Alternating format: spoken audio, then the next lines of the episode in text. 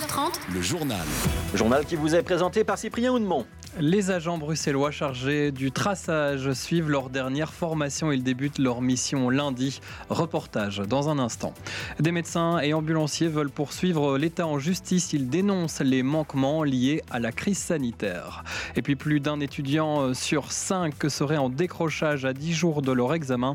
La FEF demande une session allégée, vu le contexte. Le call center chargé du traçage sera actif dès lundi. Vous le savez, c'est l'une des conditions du déconfinement. Les régions sont chargées de suivre les personnes testées positives et de savoir avec qui elles ont été en contact en les appelant par téléphone. 170 personnes ont été assignées à cette tâche à Bruxelles. 70 commenceront leur boulot la semaine prochaine. Camille Tanquin a assisté à l'une de leurs formations. Petit truc en effet, dès que vous voyez que la personne reprend le souffle, vous revenez et vous guidez la personne sur le but de l'appel. Cette formatrice donne de précieux conseils à ses agents. Comment amener la conversation ou encore quel vocabulaire utiliser. Olivia Bachetto donne la formation en deux temps. Le premier, c'est vraiment la partie soft skill, c'est-à-dire toute la partie attitude euh, avec une personne au téléphone.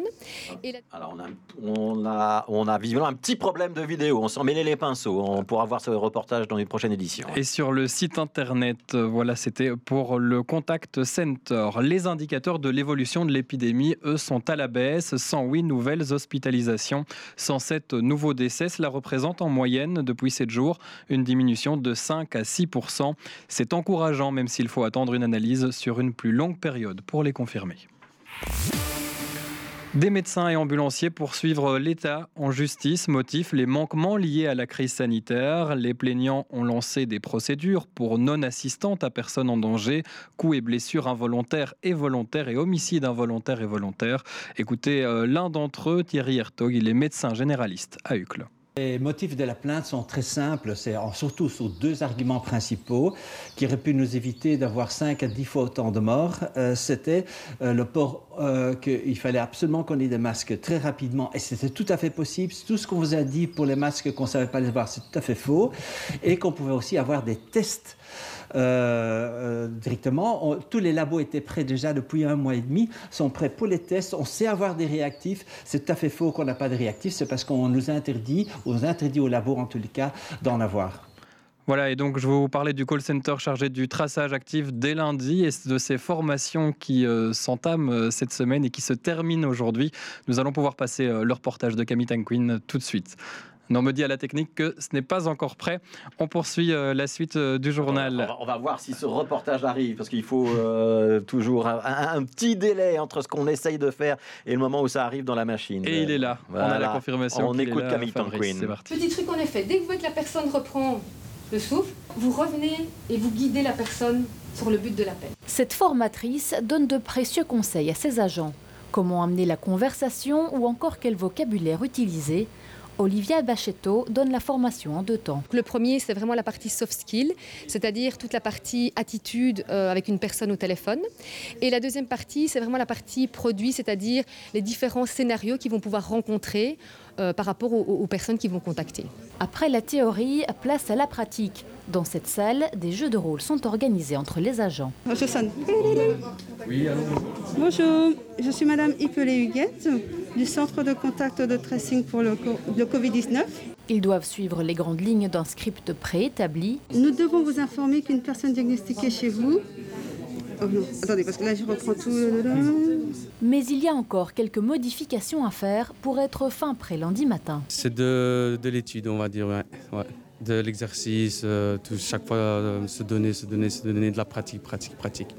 Pour Alain Marron, le ministre bruxellois de la Santé, cette formation est primordiale. Le contact téléphonique qui va être pris avec les personnes, c'est un moment de confiance qui doit être instauré.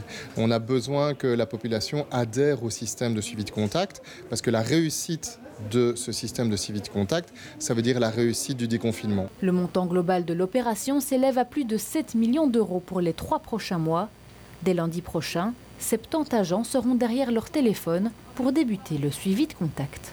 Un reportage réalisé avec Yannick Van Gansbeek. Trois quarts des entreprises contrôlées pendant le confinement ne respectaient pas les mesures de précaution. Information du journal Le Soir. L'inspection du travail est passée dans un peu plus de 1000 entreprises à travers le pays. Près de 75% donc des visites se sont soldées par un avertissement. 88 firmes ont reçu un délai pour se mettre en ordre. 34 entreprises ont dû fermer. Il est midi 35. Un étudiant sur cinq aurait décroché dans l'enseignement supérieur. C'est la FEF qui le dit à travers un sondage réalisé auprès de 6300 étudiants. Les modalités des examens ont eu raison du moral des étudiants et plusieurs d'entre eux ont déjà l'intention d'abandonner certains de leurs cours. À l'approche des bilans, la Fédération euh, des étudiants francophones rappelle ses recommandations. Nous avons joint James Magrobrook, sa présidente. La première chose à faire, c'est faire un, rappeler au professeur et donc redemander au professeur d'alléger euh, la matière. La deuxième chose qui nous semble euh, extrêmement importante, c'est évidemment que appeler le jury à faire preuve de largesse et, euh, et, faire attention aux examens qui sont donnés aux étudiants. Et la troisième chose, et ça, ça va être pour nous euh, fondamental, c'est de ne pas compter euh, cette année dans la finançabilité de l'étudiant et donc permettre à ce que chaque étudiant qui s'est inscrit cette année puisse se réinscrire l'année prochaine dans l'enseignement supérieur. Bon à savoir, la durée de validité des chèques repas va être prolongée de 6 mois. D'autres chèques sont concernés, les éco-chèques, les chèques cadeaux, culture ou sport. Plusieurs personnes n'utilisent plus ces chèques pour l'instant en raison du confinement et de l'incitation à payer ses courses par carte banque contact. Plusieurs friteries de la capitale continuent à tourner depuis le début du confinement. D'autres se préparent par contre à rouvrir. Adeline Bohin, c'est le cas de celle de Flaget à XL.